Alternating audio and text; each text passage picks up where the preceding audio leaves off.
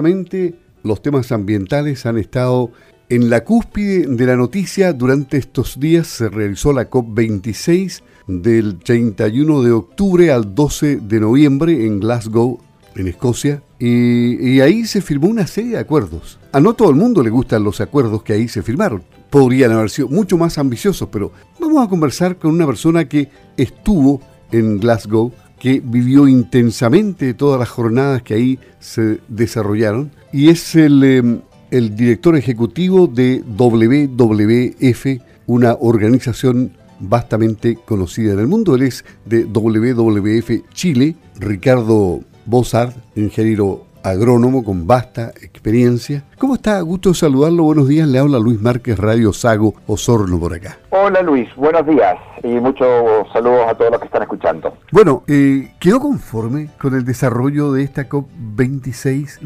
¿Le dejó una buena sensación? A ver, yo creo que lo primero, este, primero que nada, este, yo creo que los que escuchan están confundidos porque dicen, oye, no pasó nada, no se tomó ningún acuerdo, pero pasaron cosas buenas. Y es bueno entender que en la práctica hay dos COPs. Están aquellas negociaciones entre los estados, ¿no es cierto?, que toman decisiones eh, que negocian a nivel mundial y esas negociaciones son 100% por acuerdo. Entonces, si hay un país que no quiere firmar algo, por ejemplo, India quiso cambiar una palabra para este, descarbonizar su materia energética y, una, potencia no quiere firmar, no hay nada que hacer y se cae todo el acuerdo. Por lo tanto, en ese lado quedamos frustrados porque los acuerdos, o sea, los estados no se están poniendo de acuerdo eh, para mitigar para, y para compensar lo más rápido posible. Eh, y eso no está alineado con los dos grados. La segunda COP son de aquellas, es la COP este, donde fueron 20.000 personas y todo el mundo dice, oye, pero tanto que viajaron. Bueno, la segunda COP son los acuerdos paraestatales, que nos pusimos de acuerdo en muchas cosas muy importantes y eso fue una, una COP muy positiva. Y cada vez nos damos cuenta que los acuerdos más allá de los estados federados eh, o los estados que negocian son fundamentales para generar los cambios. Y ahí hay muchas conversaciones interesantes que podemos conversarlas. Sí, y, WWF, ¿qué nivel de injerencia pudo tener en, em, en esta COP26? Porque se decía que había mucho lobby en ella. Sí, a ver, nosotros tenemos de hecho un stand eh, y trabajamos de distintos niveles. Nosotros tenemos expertos en los distintos temas. Eh, por ejemplo, me imagino ha escuchado el artículo 6 que dice cómo se pueden compensar, ¿no es cierto?, usando este, instrumentos de mercado entre los países desarrollados y los países en vía de desarrollo, o los and damage, que son quién va a pagar a los países eh, este, que están en vía de desarrollo, que no tienen culpa del cambio climático, pero que les va a pegar todo lo que hicieron principalmente Estados Unidos y en Europa por 100 años, ¿no es cierto? Entonces, todos esos acuerdos tenemos un experto que incide. Nosotros no somos negociadores, por lo tanto dependemos de los estados, eh, pero sí tratamos de influir lo más posible. Y por otro lado también en, el stand y en otros lados hemos traemos expertos, teníamos la experta mundial en, en, producción alimentaria, teníamos la experta mundial en finanzas sustentables, donde vamos poniendo las mejores prácticas, donde vamos firmando acuerdos, donde vamos incidiendo para que efectivamente esos acuerdos se traduzcan en la mesa o en acuerdos paraestatales y particularmente en esta COP, desde Chile firmamos una alianza para el cambio climático, donde están municipalidades como la Municipalidad de Renca, está la Gobernación de Santiago, eh, y queremos tener a todas las gobernaciones, está el sector privado, eh, está la sociedad civil, están las universidades o el sector de educación, y esperamos que todo el sector financiero, para que nos pongamos de acuerdo para aterrizar estos acuerdos en concreto en, para ver que Chile se pueda adaptar al impacto del cambio climático, pero también se pueda, eh, pueda mitigar lo más posible los, eh, las emisiones que tenemos que hacer y estemos dentro de 1,5 grados, que es lo que, lo que se conversó mucho en la COP. Estamos conversando con el director ejecutivo de WWF Chile, Ricardo Bolsart, quien estuvo en Glasgow quien vivió intensamente esta cumbre climática. Pero vamos al terreno que, nos interesa a nosotros como radio de los agricultores. ¿Cuáles fueron los acuerdos de la COP, en especial aquellos que dicen relación directa con el agro? Sí, em, a ver, yo creo que lo primero y el mensaje es que em, em, en esta COP llegó muy fuerte eh, las emisiones al mundo de la producción de alimentos. Eh, yo creo que es algo que tenemos que mirar. Eh, mi carrera fue ingeniero agrónomo, después hice un magíster y me fue al, mundo más de la gestión ambiental integral. pero creo que la producción de alimentos está hoy día conversando. Y recordemos que la producción de alimentos global son un 30% de las emisiones de del, del planeta o de la humanidad. Uno podría decir, oye, este, podemos vivir sin electricidad, podremos vivir sin, este, sin cosas materiales, pero no podemos vivir sin alimentos, por lo tanto 30% no es mucho. Pero este, yo creo que lo primero que en esta COP el, ese 30% se está preguntando, eh, por algunas se está cuestionando fuertemente y, lo que se conversó mucho es qué hacer con ese 30%. ¿Ya? Eh, y eso lo pone a nivel del transporte mundial, está cerca del 15-20%, o sea, todo lo que nos, nos movernos como humanidad son 15-20%, la producción de energía y electricidad y confort térmico son cerca de 25%, por lo tanto, la producción de alimentos lo pone a ese nivel de importancia. Eh, y eso es algo que creo que todos los que escuchan tienen que entender y vamos a tener que hacer algo. Y ahí hay, este, como LF decimos, hay seis grandes líneas de trabajo eh, dividido en, en la producción. La producción tiene que lograr mayor eficiencia en la producción des, eh, eh, este, producir con menos emisiones, y ahí está todo lo que obviamente son las energías fósiles de los tractores, pero también la urea, ¿no es cierto?, usa mucha energía y de dónde venga la energía va a ser muy importante. una conversión que viene muy fuerte es el metano eh, de la emisión de la, de la ganadería, que a través de las dietas se puede mejorar, pero también es la producción de este, la, productividad del suelo y su relación con, los, con la naturaleza. Es decir, este, la agricultura, este, como en palabra en inglés se llama steward, ¿no es cierto? Que es el dueño de importantes partes de los paisajes, cuál es la relación con los bosques nativos, con la protección de las aguas, con protección de las cuencas. Esas son tres cosas fundamentales que se hablaron en la COP. También se habló todo lo que es el consumo, ¿no es cierto? Y la eficiencia el consumo y qué tipo de dietas consumimos a nivel mundial, donde se estima que pueden acercarse a cerca del 50% de eficiencia. Acá no estamos hablando de que la carne eh, eh, tiene que desaparecer, sino que tenemos que buscar dietas balanceadas con, eh, con, con los requerimientos del planeta, pero también este, este, qué tipo de dietas sean saludables, equilibradas, saludables y bajo impacto la pérdida de alimentos es muy importante y no solamente en los supermercados ni toda la cadena de alimentación, sino también en el agro. Tenemos que todo lo que producimos ser muy eficiente a, eh, recuperarlo. Este, una vez leí un, estudio en Canadá que el cranberry se quedaba 50% de la producción de, cranberry se quedaba en el, campo por la ineficiencia de las máquinas. Ese tipo de cosas hay que mejorarla. Y finalmente, eh, este, eh, una mirada integral de la aproximación a la alimentación con la relación con la naturaleza. Esas son las grandes áreas que se fueron conversando ya y que creo que es muy importante que el sector agro en Chile lo escuche, lo aprenda, lo converse y vaya incorporando estas tecnologías y estos principios a la producción. Se ha apuntado mucho a la ganadería. ¿Y cómo está nuestra ganadería chilena para enfrentar los compromisos de, de la COP? ¿Cómo la ve usted? ¿Cómo la ve WWF? A ver, nosotros no, tenemos una posición este, para eliminar el sistema de, ganadería, porque en las rotaciones pueden ser muy importantes la fertilización.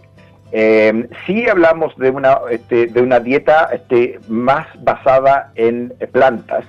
Em, la ganadería, uno de los grandes problemas que tiene, y quizás no en Chile, pero eh, la deforestación en Brasil, en Pantanal, se produce principalmente para la, ampliación de, la, de la ganadería. Entonces, eh, ahí este, tenemos que detener la deforestación a nivel global. Cuando nosotros, yo creo que en Chile, este, hablamos de ganadería, no estamos hablando ya de deforestación, no estamos limpiando bosques para eh, introducir más eh, ganadería, pero en otros países sí. Y eso es algo que este, cerca del 18% de las emisiones globales provienen de la deforestación en mayor de los casos para la deforestación, para la ganadería. Y eso es algo que es muy importante también tener en cuenta y las buenas prácticas tienen que venir, no pueden, no pueden, no podemos sustituir o destruir el bosque nativo para la ganadería ya, sino que todo lo contrario, tenemos que, la ganadería tiene que proteger y proteger esas zonas riberianas para mayor cantidad de agua, calidad de agua, que es uno de los grandes elementos que necesitamos para adaptarnos al cambio climático. En Chile, recordemos que va a ser uno de los países más afectados por el cambio climático, donde eh, el agua va a ser nuestro mayor problema. Y ahí es donde el bosque nativo nos ayuda y donde creo que el agro chileno puede ser un gran contribuyente. ¿Y, qué medidas se deberían adoptar a nivel predial, por ejemplo, para no quedarnos abajo de, esta gran empresa global que es, ha eh, significado los compromisos de, de la COP? ¿Cómo nos subimos a este carro? Sí, a ver, yo creo que no tengo la receta mágica, creo que son conversiones que tenemos que tener en Chile. Em, lo que sí sé, por ejemplo, países como Holanda están trabajando mucho el, la restauración del bosque nativo, em, no en las praderas, pero sí en, en el trabajo de cuencas. Nueva Zelanda está muy en la línea de producir dietas em, que produzcan menos metano de la ganadería eh, yo creo que esas son dos cosas que tenemos que conversar. La relación con la naturaleza, con el bosque nativo de nuestra producción, eh, analizar las dietas, también las, cómo fertilizamos para, para mejorar las, eh, la productividad, entendiendo que si usamos este nitrógeno, ¿no es cierto? El el nitrógeno es fundamental para la ganadería, de dónde proviene ese nitrógeno y qué tipo de emisiones tiene ese nitrógeno, solo un ejemplo, la minería, ¿no es cierto?, usa mucha electricidad y es muy distinto si esa electricidad viene de eh, paneles solares o de una este, central a carbón. La ganadería también va a tener que pensar en de dónde vienen sus insumos y cómo se producen. Es una discusión que tiene que venir. En general, yo diría que esos son los grandes temas, hay bastante más, pero este, la relación con la naturaleza, con el bosque nativo y, y, con el agua, particularmente al yo ser dueño de una parte del territorio de la cuenca, este, yo tengo una responsabilidad este, y yo no soy solo un individuo, sino que son, forma parte de un paisaje. Es una discusión que tenemos que tener y de ahí cómo produzco, este, cómo, cómo mira, mete toda mi huella de carbono en mi sistema productivo agrícola. Esas son dos cosas que vienen. Vamos a tener que, yo creo, si bien todavía no está, yo veo que haya algún tipo de certificación de diversidad a nivel predial y también algún tipo de huella de carbono a nivel predial, manejo de purines y todas esas cosas. Y en el plano general, la descarbonización de la matriz energética, ¿cumpliremos con los plazos? Eh, o sea, en Chile no, no estamos mal, eh, estamos mucho más atrasados en el sector transporte, que es la transformación del sector transporte. Eh, Chile firmó un acuerdo para el 2035 este, tener autos eléctricos o basar principalmente su, su transporte en, en electricidad. pero porque estamos mucho más atrasados, Chile ha sido un buen caso estudio incluso, de producción solar y viento a nivel mundial la generación, también todo lo que es hidrógeno verde, está muy interesante lo que ocurre, este, lo que está ocurriendo en Chile. Eh, por lo tanto, eh, yo creo que tenemos que principalmente ver cómo nos transportamos y cómo nos movemos como foco en Chile, pero también cómo vivimos. Eh, recordemos que el 90% de las personas viven en ciudades y ahí está el mayor impacto de producción. y en las ciudades tenemos mucha ineficiencia en confort térmico, llámese verano, que no necesitamos por un aire acondicionado, pero si pongo un aire acondicionado, aumento el consumo de electricidad. O en invierno, si no tengo mi casa aislada, tengo que ponerle muchas calorías y eso puede ser a través de biocombustible como la leña o electricidad o gas. Eso tenemos que mejorar este, el, las casas para mantener el confort térmico con un menor, una menor huella de carbono. Bueno, y lo último, las, grandes potencias, eh, su compromiso es, eh, es relativamente pequeño comparado con la cantidad de contaminación que producen, ¿no? Sí, bueno, ahí este, y ahí se habla de, hubo dos, dos, grandes problemas de esta COP, que es el gap de gigatones.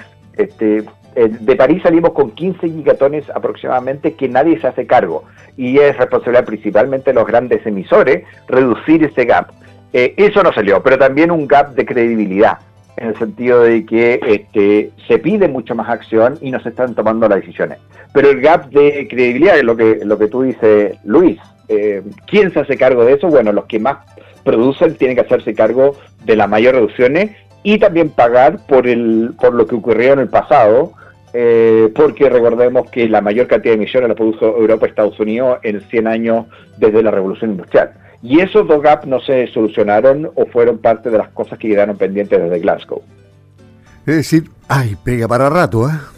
Sí, hay pega para rato y lamentablemente cada vez nos queda menos tiempo y el sector agro, no hablamos mucho, pero la adaptación es muy importante porque si el cambio climático cambia, ¿no es cierto? Y efectivamente en el sur, eh, donde están ustedes, nosotros, ¿no es cierto? Tenemos veranos mucho más secos, como dicen los modelos matemáticos, extensos. Efectivamente, al final quizás tengamos que regar, bueno, ¿de dónde se le hace agua? Pero cómo adaptamos los sistemas productivos a la adaptación al cambio climático es un tremendo desafío que también tenemos que conversar en Chile. Le agradecemos mucho la conversación con Radio Sago. En otra ocasión vamos a seguramente tener otra vez oportunidad de hablar de tantos temas. Esperemos que avancemos en Chile en, lo que nos hemos comprometido. Perfecto, y muchas gracias por el espacio, Luis. Bueno, y un saludo a todos los que están escuchando desde el sur. Muy bien, muchas gracias a usted. Hasta luego, gracias. Hasta luego. El eh, director ejecutivo de WWF, Ricardo Bozart, quien estuvo en Glasgow en la COP26, en la